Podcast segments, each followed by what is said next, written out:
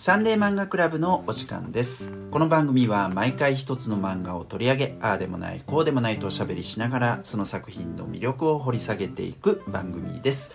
お送りするのは海外漫画の翻訳をしている原と漫画の編集をしている林とデザイナーのトナと師匠の美咲です。今回もこのメンバーでお送りいたします。お願いします。はい今回は誰がどんな漫画を取り上げてくれるんでしょうか？はい、今回は私美咲がマダムたちのルームシェアという作品を取り上げます。ははいどんな作品なんでしょうか？い、こちらは角川さんからで単行本としてまとまっていて、セココセコさんが著者なんですけれども、最初は SNS であの発表されてきました。うんでそれがあの漫画フルカラーの漫画なんですけれども大体あの短いページの1話でまとまっていて、うんそれを SNS で上げられていたのがまとまって単行本になったという流れです。うんうんうんで内容はマダム3人があのいろんな事情から一つのこうアパートの一室アパート、マンションの一室。であの一室いやでも3人同居じゃなくて同じ部屋にいないから一室じゃないのか、うんまあでも一室って言いな方なのかな。まあ、うん。はい、であのルームシェアをして暮らしていくお話です、あの先ほど言ったようにフルカラーで割とイラストをこれまで描いてこられた方あのなのであのイラストとして漫画というよりはイラストとしてもまとまったような形の作品です。うん。はい。で私はあのーおい？おいローローオールド、ゲッティングオールド、の漫画って面白いなと思って最近いろいろ読んでいる中でうん。ついに単純にキラキラした老いが来たあー。嬉し確かに。いって。はい。はい。あのまあ、マダムたちがいくつかっていうのは実は書かれていなくってうん。お仕事持たれてたりする様子からもうそんなにすっごく高齢という感じではないというのは伺います。ただはない。あのーお顔を描かれる時に顔にシワを描かれたりとか首のシワっていうのを常に描かれているので、うん。マダムたちというのはある一定以上の年齢のこと方々のことを意識してそういうふうに言われたとは思っています。うん。でそういう方々が一緒に暮らしていく中で楽しいねなんかこういうことあったら嬉しいねっていうところにスポットを当ててそこで一冊書き切ったっていうのは嬉しい。こんなにキラキラしたことが書かれているっていううんうん。喜びで見ました、なるほどね。はい、うん。原さんいかがですか？はい。えっとまずねあのーこれをかまあ取り上げるってことで買いに行ったわけですけど、あの全然書店で見つからなくて。えこれあとはいえねあのなんかこう出た当時にさ新刊書店であのメンチンされてたのを見た記憶があるんですよ、うんだからあるかなと思ったら全然なくてえすげえ売れてんの？これ？みたいな、うんうんえー気持ちになりました、うん実際どうか知りません。であのアマゾンで買おうかなと思ったら、うん。アマゾンもなんかこう次に入ってくるのが、うん。あの10月十何日ですとかっつって、あの危うく買おうかか買うところだったんですけど収録の後だったんで、あやばみたいな感じで、えっと、結局ねいくつかの書店回ってうん。かなり回りましたよ、うん。でついに見つけたんですけどね、うん。っていうことでねもうその時点でネガティブな気持ちに、えー。そんな早い。これいやいやいやいや。手間かけさせやがって。本と関係ねえよって相当な傑作なんだろうな。だいぶ上げてきました。だいぶ上げてきました。いやいやいやいやまあまあねそんなことはないんですけどね。はい。でえっとまあちょっとだからなんつったらいいの？イラストもおしゃれな雰囲気があって、えっと老い？うん。その3人の、えっと、年老いた、えっと、女性を描くのにこんな描き方をするっていうところはまあ興味深いなっていうところがありますよね。うん。で、えっと、この日常を、えっと、延々と描いていく切り取って描いていくみたいな感じだけど、えっと、この描き方に僕はあんまり正直惹かれないんだが、うん。でもこれが成立してんのがうん。すごいなっていうのは 思った。でこれ書籍だけのおまけですかね。最後に、うん。えっと春子さんっていう女性がいるんですけど春子さんの決断っていう、うん。なんで、えっと、その人が一緒にシェアするようになったかっていうことを描いてるところがあってそこが物語としては一番うん。面白いなっていう、思ったところですね。そうですね。起承転結割とある感じのお話ですまあ、もんね、気象転結っていうことなのか、うん。やっぱその日常を切り取るだけじゃなくて、うん。その人の気持ちみたいなこととか、切り捨てたものとか、うなんか決断とかそれこそタイトルにあるようにそこが描かれてるからだろうなって自分では思ってんだけど、うんそうですね。おっしゃる通り、うん。他のお話ってあの3人の背後関係があんまり描かれないんですよそうね。そういう意味ではあのそこだけに注力できるのでその場うん。の,、あの楽しいっていうことだけにこう他の要因に振り回されないっていうのはすごく私は良かったんですけど、うんうん。ドラマチックさとか奥深さはうん。確かに最後の方のページの方がそういう進行かもですね。そうね。でうん。そしてこの作品を見た時にすごく思ったのが、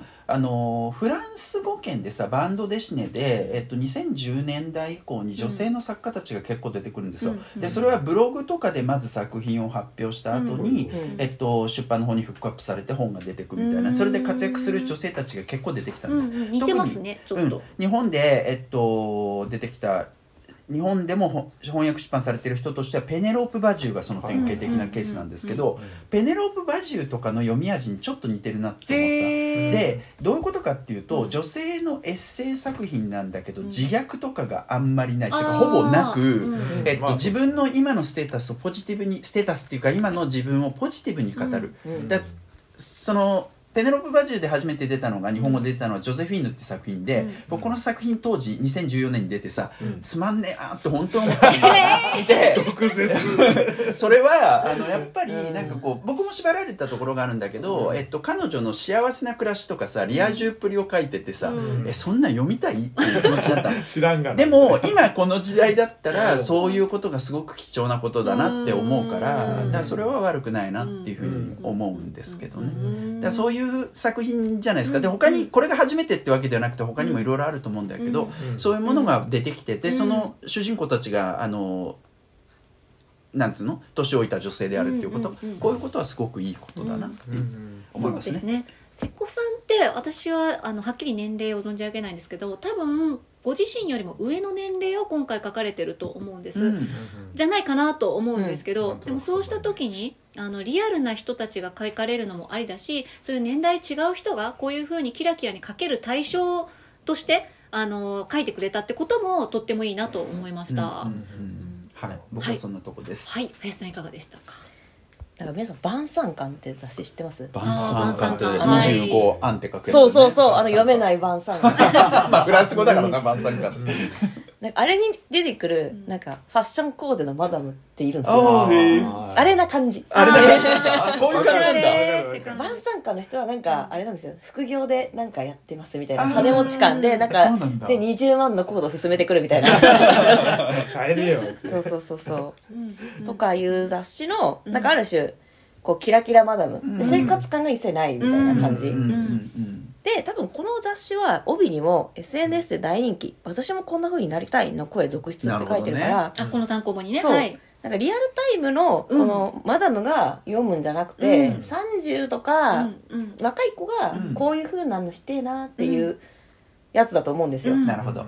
だからなんか原さんの指摘もわかるんですよね、うんなんかそのちょっと解像度どうなのみたいな、うん。このおいまマダムたちの、うん。なんか要はキラキラした面しか。受け取ってねえじゃんっていうのは、うん。まあ、ごもっともと思うんだけど多分立て付けがもう若い子にこういう風になれるように、うん。ねっていうやつだかならこれはすごく成立して作品として成立してるし、なんかある種おばちゃんうんかっこよく年取りたいっていうことを若い子に向けて肯定するっていうのは超絶いい作品だと思そううね。んです。うん。かっこよく。あるいはそこはなんかこう差がいろいろあるよなうん可愛いっていうのもいるもんね。ううん。しやっぱりカラーパッビビッドな服、うん年いっても着たいし、うんそれはでも別になんか自分のために着る。うん。なんかデートとかじゃなくて、うん。だからそこはなんか私も願望としてなんか派手な服ずっと着たいなみたいなのもあるわけで、うんそこはすごく背中を押してくれる本ですよね。うん。なるほどね。ジェラピケのね。なんだっけ。あばあー出ました。ねジェラそうおばあちゃんになってもジェラピケ着て着たいし可愛いしあったかいみたいなね。うんうんうん。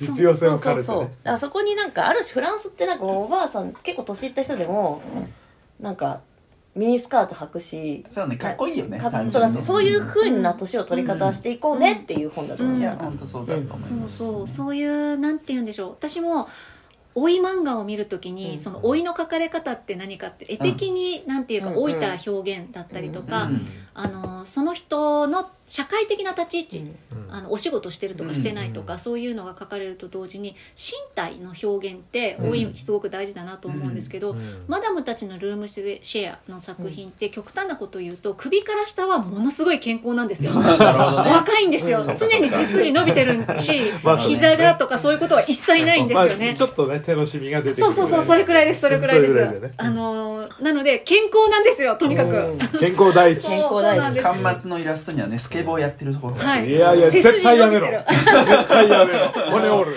いやいやいやいや。せめてねせせめてプロテクターはしてくれ。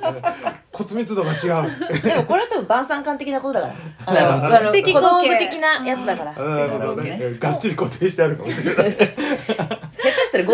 合成だ合成っていう風景。そうそう。だからこそのさっき林さんが言ったみたいな憧れとしてのうん。こういう風になれたらいいな、まあだって素敵だもんっていう星としてのあの存在をそうそうそう。振り切ってきてくれたっていうのが嬉しい。でもなんか私も一瞬なんか面倒くせえ私がムムムってとこあったんですもうけどどんなとこですか？めんどくさい話なんかいやお老いの描写もうちょっとさみたいな。それもね物語とそれもあります。してうんいるんじゃね？みたいなうん他の作品と比べてね。うん。今でもそれは老い漫画っていうジャンル。うん。で比べたらって話でうん。今お話しして思ったのがそのこれ老い漫画っていうよりはなんかかっこいい憧れ老い漫画だとああ思う。実単に老いじゃなくてこれからの将来？そうそうそうそう。イマジナリー老い。なんかこう今後こう暮らしたいっていう形の綺麗さなのかな。こうなりたいみたいな未来。うん。の話でなんかなんか昔取り上げたあのメタモルフォーゼの映画。のあの老い描写あったじゃないですか、はい。そのかぼちゃが切れなくなるみたいな、はい。ああいうのじゃない。だからあれと比べるのが多分そちょっと間違ってる、ジャンル出しが間違ってるって感じ、まあね、うん。まあでもだから客観的にやっぱどっちに惹かれるかっつったら俺はメタモルフォーゼの映画に惹かれてしまうよ。それもわかる。それもわかるそれがあったからこそここまで来たっていう気がしてあのかぼちゃ切れないだけだったらう私将来かぼちゃ切れなくなるんだまあね。ってとこになっちゃうと思う、うん。あれだって悲しいメースだもんね。それはね。うーん。ってわかんない。うまく。2巻目に入ったらもう老老介護みたいな漫画になってくる。そうかもしれない。そこもでもねそうそういう問題もねそれあ多々あるんですよ。まあまあそうですよね。はい。どうでしたか多田さん。ああ面白かったです。あのー、何ですか？さっきその林さんが晩餐館って話してましたけどあの僕も結構なんつうの本屋とかに行くと思わずその女性詩を立ち読みしてしまう、へ結構面白いんで、その男性ファッションって同じだったりするし、そういうところとって見ていかないと全然ファッションって分かんなくなっちゃうから。うんその例えばなんつうの VERY とか Oggi とか、うんちょっと上目の年女性ね そうそうそうそう。 non-no とかに比べると。そうそうそう、ん。もう少し落ち着いた女性向けの雑誌とか読んでる感じに近いなっていう、なるほど。でそその話ごとにファッションも全然変わるし、うん。でまあ話自体はたわいないんだけど、うん。まあ、毎回それぞれそのルームシェアしてる友達同士でルームなんつうの？女の子知り合いの女性同士でルームシェアうん。とかして暮らしてた知り合いって結構いたりしたして、うん。まあ実際遊びに行ったりとかしたこととかも結構あるけどなんつうの？一緒にルームシェアしたらこんなことしたら面白くない？みたいな感じでうん。そのワクワクして企画してるいろんな企画が全部詰まってる。あそうそうなんですよ。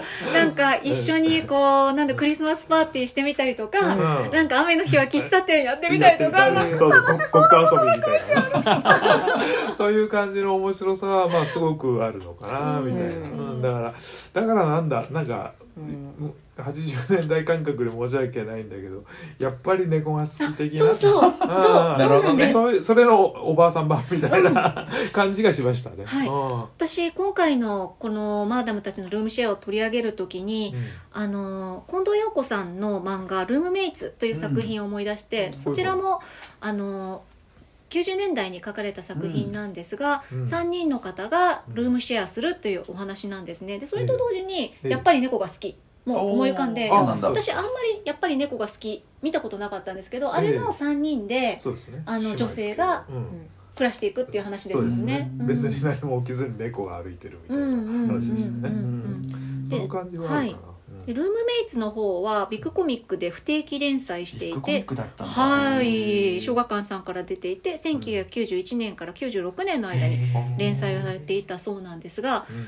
マダムたちのルームシェアがこれはちょっとふわっとしてるんじゃないって思った方は、うん。ぜひそのルームメイツを読まれると、うん。まあ、大体暮らしていってなんか問題がなんやかんや起こったりとか女性がそのやっていく中でうん。なんか問題とかうんぬんかんぬんっていうのは大体もうルームメイツに書かれてます。あそうね。ーそうですね。でまず言うなら1991年が96年なので時代が結構前なのでうん。変わったことあるなとは思うんですけれどもあのそういうのを比較して考えた時にあの人の役割の変化とか、うん。あの求められることとかその自分たちがその暮らしから家族から切り離されたりとかして生きていく、ややその前みたいな家族でなければならない。あうん。家を持ってなければならない。みたいなところはちょっと進んだのかな。しかし進んだと言っても、うん。あの90年代ですから比較してるの、うん進み遅いよっていう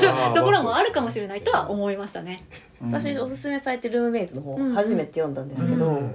めちゃくちゃ傑作ですよね。いい作品ですよ。これが今、ね。漫画図書館 Z でうんあの読めるという。無料で読める。はい。逆に言うとだから電子では読めるけど、はい。Kindle とかだったら読めんだっけ？ Unlimited で無料とかでも、うん。あの紙では手に入んないんでね。古本でしか買えなくて。でも確かにこのマダムたちのルームシェアに足りない人は本当そっち読んだら 全てが分けやすいや時代との兼ね合い考えてもすげえ野心的な作品あ本当そうじゃない思います。確実に。こんな作品は90年代にあったんだと思いましたもん。ね。そう。は本当に思うし。し全然今でも通用、うん。通底している問題だし、本当にそうだね、ん。うん。なんですかね。なんか本当にびっくりした、うん。読んで、うん。であのムカつく旦那がいっぱい出てくるんですよ。旦那問題ね。前回の話と言うとちょっとひ引きずるかもしれないですけどマジで、うん。あのここまで無知かっていう。分かってねえな 問題が。もうねスクショが止まんなかった このこのシーン、このシーン。なんかこいつ手が止まんねえみたいななんかなんかクソがって言いながら。旦那もクソなら息子もクソでみたいなね、いやでもやっ話がぱ旦那のギルティー度がやばい。やばい。時代もね、時代もありますよ。うん。いやでもなんかその家のことは全部、うん。お前のことを信頼していたんだ、みたいなので全部丸投げしてそれが夫婦ってもんだろみたいな。え何お前が一番楽で気持ちいい方法を なんか言ってくるんですか？みたいな。男は外で仕事してみたいな。ねそう。そうそう。でもやっぱ男の立場が今とその時代じゃ全然違うよなっていうかそう。さそうですね。その高度経済成長期を生きてきた男みたいなのとさ、うん。今この画面の時代を生きてる男とかって全然違うなだいぶ化石感が高いですね。うん。でもなんかもうその熟年離婚いわゆる、うん。なんかよくそのクライシスって言われるのがその定年してずっと家にいても、付きまとうんですって。だからやることないからスーパーに一緒に旦那がついてきたりとか。うぜえ。そう、うん。それで本当に鬱になっちゃったりうん離婚する人って多いらしくて、まあね。なるほどな。うん、なんか本当にうわーって思いましたね。なんかさ電子レンジの使い方もわかんないみたいな描写な。ームメイツ、えあったよな。ルメイツの方にですね。あれですよねはい。本当さ、おめえのママじゃねえからってやつですよね おめえのままじゃねえもんだからタオルどこみたいな。知らんがなそうそうそう。靴下出てないけどみたいな。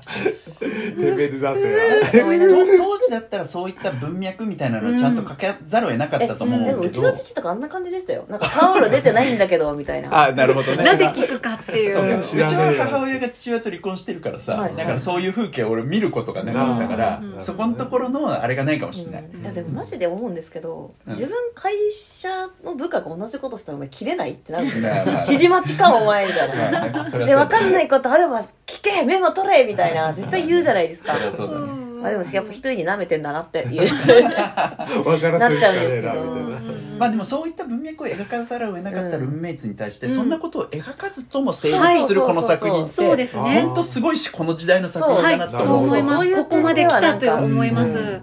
ただ一方で、あのー、追い漫画を読んでいる中で、うん。あの気になったのが今は割とそういうあのメタモルフォーゼの映画もそうですし、いくつかあの老いてる女性が主人公みたいなのっていくつかあったりとかするんですけど、うん結構共通して見られたのが環境がみんな割と似ていて、結婚している、うん。えー子供がいる、持ち家がある、うんそしてあの旦那さんとは死別している、うん。というのが結構似ていて、うん。ああ一定以上上の人にはこれが普通でか。つその、えー、とお亡くなりになられて初めて自由まをこう手に手届ける環境もあってそういう環境にしないとなんか吹っ切れた安心してなんていうか妄想できるようなところに行かないのかとうん。ちょっと思いました。うん。これもも確かに読んでそうです金す金問題ですよね。あそうそれあの経済的な安定ね、ありますあります、うん。基本的にやっぱりお子さん結婚してお子さんいてみたいな旦那さんとみたいな設定はそんなに変わんないっていうそうですね。まあ3人だとちょうどバリエーションを持たせたっていうのはあると思うんですよね、うん。でも編集立場から言うと、うん。多分なんか家もなくて、うん。なんか賃貸の土地を理由に更新してもらえなくてうん。みたいな,、なんか悲壮感が強くうん。出ちゃうから、うん。その持ち家でかつ死別はうん。なんかある種読者が安心して読めるっていうか、うん。ノイズにならない最高の設定なのかなって思うんです、なん。かうん。なるほど。ねでもこれからは多分、えー、と今読んでる方々リアルに高齢でって思ってて読んでる方は、うん。それがなんていうかある意味一般的だったと思うんですけど、うん。これからはきっともうちょっと違うと思うので書かれ方が変わってくるかなと思います、そうですね。もう何年後かに「マダムたちのルームシェア」っていう作品が書かれたとしたら、うん。このメンバーのこの、えー、とご結婚されてる方がいるとか、うん。あのそういう感じもちょっとメンバー構成の 立ち位置変わってくるかもとは思いましたでね。もマジでそのこえっ、と名前この方名前なんでしたっけ？ああえっ、となんだろう一番クールな感じの方。一番イケてる感じの人ですよね。え早苗さんは働いてる描写があるあんですよ。そうそうそうそうそうなんでですしおりさん春子さんはうん。ちょっとふんわり、うんうんうんうんうんうん。そうですね。ここはそうでもどうこの世代ってでも多分働いてる人の方がすごい少数だと思うから、うん。なんかうんうんもうあれですか多分超絶金持ちだと思うので 早苗さんは。そうですね。早なんか苗さんが養ってるみたいな感じなんですかねだってあの転がり込んできたって言われてましたもんね。うんうんうん。それでも余裕っていうのはね。うんうんうん。いやこんなババアにはなりたいですよね。いつでも養えるみたいな。なりたいです。そういう経済力をなりたいですよね、はい、持っていきたい。つよつよババアに。でルームメイツの話に戻っちゃって申し訳ないんですけど、はい。ルームメイツはそのはおんなんか働く、うん初めてみたいな喜びと、うん。そうだね。うん。そのやっぱ自分は所有されていたからうん。何もなくなっちゃったみたいなところうん。はやっぱりすごいよね、そうだと思います。うん。まあ、やっぱ妾みたいな設定もさ出てくるとかうんさ、そうですね。それは時代だよな。そうですね。2番目さんとか、うん。あとは旦那がやっぱさせ戦争帰りでみたいな結構まだ戦争の香りが残ってるそうそうそう感そう。だからあの戦争のことがあったから自分は結婚できなかったっていう話もあったよね、うん。そうだから親が死んじゃって、うん妹兄弟をね。をそうそううん。養っていかないといけなくて、うん。気づいたら、うんなんかもう結婚期逃しててうん。みたいなね、うん。人がいたりとか、うん。そうだね。なんかそういう生き方と環境とか生き方と住まい、とかあのそういうのも時代によって変化してきたっていうのが、マダムたちのルームシェアでは2022年の今はこれがキラキラした形ですって見れるのはとっても面白いと思います。上位互換感がすごいよね。だいぶキラキラ感が増したなそうそうキラキラがね。晩餐感突っ込んだ感じだから、まあそうですね。本当見てほしい。晩餐館のまだ本当生活感ないから。あのなんか午後はランチミーティングの後みたいな。なんかちょっと何何かを買いなんかフランスパンを買いにみたいな。感じだから。なるほどね。面白そう。そうまあうん。あとすいませんどうでもいいです。上さんどうでもいいことの腰を折ってしまってましたけどあのでもその老いの漫画って僕もすごい興味があるんですよ、うん。例えば他にどんなのがあったりします？聞き例えばたい。三十マリコ、あ30はいマリコとか、マリコね。うん。あとごめんなさい。今すぐお名前が出ない。あの若子酒の人が書かれていてあそうなの？のはいそうなんです。あの、うんお酒を飲む話じゃなくておその方がなんていうかやっぱり子供を持ってるお母さんが死別して一人でお家で暮らしていてっていうのをお嬢さんが心配してるっていう話なんですけど、あへー。はい。うん。美香子70ごめんなさい。おお年がはっきり出ない。はい。そうか。なんか俺最近読んだやつだと「あの花物語」って言ったっけ、はい。えっと旦那を亡くした女性が、うんうん。えもう結構高齢なんだけど、えっとお化粧をすはいるはいはいあの店かなんか入って、はいちょっとだからはい。ユリっぽい展開になってくるやつ、はいはいはいあまああれ素晴らしかったと思ったけど、うんうんうんうんあそうじゃなかったとするとうん。斎、藤夏菜さんの「夕暮れ」っていうのが、んんんニュータウンっていうね、うんかつてだからさ、うんあの開拓されて、うんあ家族が入ってった、うんそこがだからもう老人たちが集まるところになってるっていう、うんそういうのがそれはそれで俺すごい好きだったけど、うん限界ニュータウンがねですね。美香子72歳ですか？あそうです。はいはい。そうです。知らなかった、はい。あそういうのもあるんだ。ななんか「おいシリーズ美咲さんの見たいな、あおいしいリズ買ってぜひこれからもいいおいまんがあったら教えていいいいも悪いもぜひ教えていただきたい。その辺もさ結構老いっていうか、はい。あの高齢者を描くみたいなのって90年代黄昏流星群とかさ、うん。なんかそういうのがあってその恋愛を描いたのか、はいそれを、はい。そういったところからもう本当にいろいろ増えてきてるっていう感じはしますよね、そうですね。でも読者は一緒に育ってるんで間違いなくそういうジャンルはあると思いますし、うん。その中であのよりリアルな方に例えばマダムたちのルームシェアとは別の観点で、うん。高齢者住宅って出てきたじゃないですか。あ。のすごく体が悪くなくてうん。も入っていって、なんか、えー、とお食事出してくれたり、うん。水回りのお掃除やってくれたりするみたいな、うんそういうサービス付きの住宅みたいなのが出てきたので、ぜひ今後はリアル体験のこんな高齢者サービス住宅がいいみたいな 体験記もリアルで見たいし、一方でやっぱりマダムたちのルームシェアみたいな素敵こうなりたいっていう憧れも両方見たいから、早く充実してくださいって。これでもやっぱさなんかこうマダムたちだよね。ママダムたちじゃなくてさ男だのなんかこう老人とかだったらこういうの成立するのかだそれもすごく気になってそもそも男性が、あの一緒に暮らして成り立つ物語って、あの恋愛関係以外抜きとかっていう感じだと、社会的にそのそもそも男性が2人で一緒に暮らすみたいなことになんかあんまり理解がなかったこともあってめちゃくちゃ苦労したんじゃないかな。今思いついてもあの両物、うん独身寮系とあかー。鶴木うん独身寮とかあと、まあ、メゾン一国うん。とか、あからさまなその男性だけで一緒に暮らしていくのってなんか物語の中ですら拒絶されてるのと思って。あ まあ、強いて言うならその昨日何食べたです。あれはもう恋愛じゃないですか、うん。ね。からなんか物語の中ですら夢見られないのかとドラマだけど、うん。フルハウスはそういう話。あそうなんだ。そうなんですね。へー。最近1話見て、うん。びっくりしたんですけど、うん。要はお父さんはアナウンサーで最近、うんうん子供が3人女の子がいて、うんお母さんが最近亡くなっちゃって、うんうんうんうん。で1人で娘3人育てられないから、うんうん家に呼んだ助っ人がうん。1人はコメディアンの友人と,、うんうんえーと亡くなった妻のうん。弟義理の弟、うんでうん3人男で女の子3人子育てするっていうのがセットアップなんですよ、あー。フルハウスは。そうんうんうんうんそれに該当するの、うん。ちょっと、まあ、まだ当時はねイケオジ。いけまイケてるパパと未婚2人だったけど、えなんか男性シェアものだってそういうのが恋愛抜きだったらうん。そういうのがあるかなって思いましたね、でもやっぱ子育てっていう軸がねそうすごくあるってね。ただ暮らすだけ。うん。うん。なるほどな。まあだからさ年寄り男の年寄りとかだとやっぱりさなんかこう田舎に行ってさ漁をするとかなんかそういうのとかはありそうな気がするんだけど こういったなんかこう都会でさうん。あのシェアとかちょっとあるかなみたいな。ねでもある意味さっきの晩餐館じゃないですけど、うん。男性としてなんかこうあのお年を召したおじさまがかっこいい雑誌みたいな方向性ってあるじゃないですか。はレオンとかって。そういう今あるのかわかんないなですけど。あると思います。はい。あのとかあそういう雑誌がはい、なのでその、えー私より自然に近いところでなんか自分のできるところで暮らしていくみたいな方向性の方と、うん。いや全然あの車も所持しますよ、うん。なんかこう仕立てもいいもの着ますよみたいな文化はあるとしても、その方々が一緒に暮らすっていう方向にはならないんだ。ならないんじゃないなって。やっぱり好き見せられないんじゃない、うん。それでもなんないけど好きだらけのやつはいるけど一緒にす住みたくねえ感がさっきのまさにあのルームメイツの方はあの女性がそばにいて誰か従ってくれる人がいて成り立つ文化みたいなのがふ普通なんでしょっていう考え方だったからですけど2020年そろそろなんか改めてそうね。相互関係で生きやすくなれた方がうん。生きやすいんじゃないでしょうか。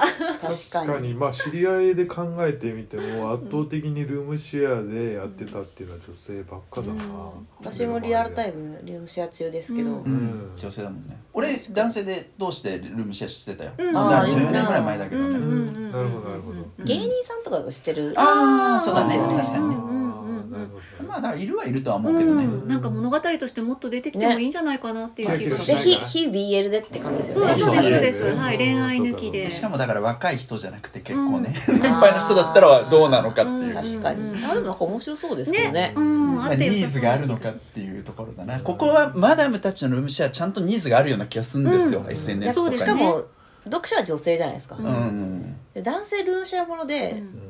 読者を男性にするのか女性にメインをねするのかも結構考え方違う気がしますよね、だいぶ見苦しい展開になる可能性がかな女性読者を想定したら割と成立しそうな気がするじゃん。そう成立しそうな気がするけどでもリアリティっていう面でブーってすごいされいやちゃう。でもなんかすごく作品として面白かったらさっきのワイン知らず漫画知らずじゃないですけど、ん。これを見てルームシェアを始めましたくらいあの力がある感じでやってもらえるといいかも。じゃあもうちょっとなんかあれかかな。男の人が初めて見て初めてもらったらうん。リアル寄りのさ、うん。なんか彼氏気になお前臭いぞみたいなとか。最近これ石鹸があるんだ。これいいぞみたいなとかなんかだからこのなんか抜け毛多いけどこれは俺じゃないってみんな思ってるとか。なるほどね。なるほどね。もっとしょうもない感じになってそうそうなんかギャグでとかがいいのかな。ね。うん。ぜひこういうのがてん。いろんな方向に展開していくといいなと思います。うん。そうですね。あとすあのそろそろたくさん喋ってるんであれなんですけど、ええ。一個だけ全く関係ないんですけど、はいこれを機に私が定義したいのはですねあの、ええ提案していきたいのはうん。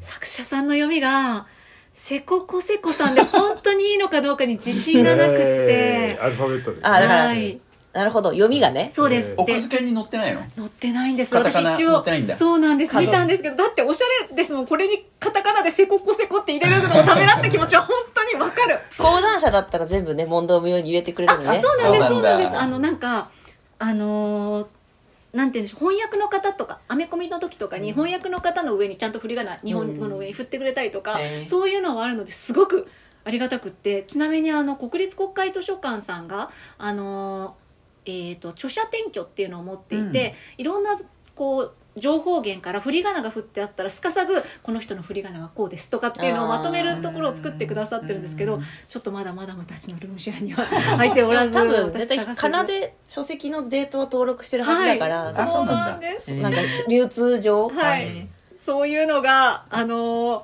書いといてもらえるとあ奥付けにね。確かに。と思いました、うんうんわかる。でも。はい。はい。そんなとこでいいですか？はい。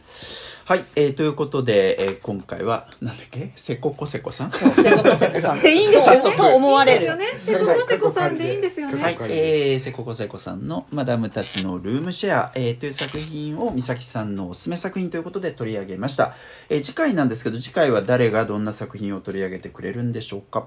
次に取り上げるのはえっ、と増村17 17 17 17増村17さんの「袋に詰めて」を取り上げたいと思います。はい林さんのおすすめ作品はい、でこの作品ちょっと特集でして、えー、と川崎市市民ミュージアム、うんうん。えー、と被災漫画被災漫画原画修復の記録うん。と称してこうバンク・オブ・アメリカ・アート・コンサベーション・プロジェクトの支援を受けてうん。作られた冊子。なのでうん。商業誌ではないです、なるほどなるほど。はい。まあ電子でえっ、と読めるよ。冊子もあるしそれからあとネット上では PDF でも読めますよ、はいというものですね、はい、えーその作品を次回は取り上げたいと思います、えーということで今回のサンデー漫画クラブはこれでおしまいです。以上原と林とただと美咲でした。また次回お会いいたしましょう。ありがとうございました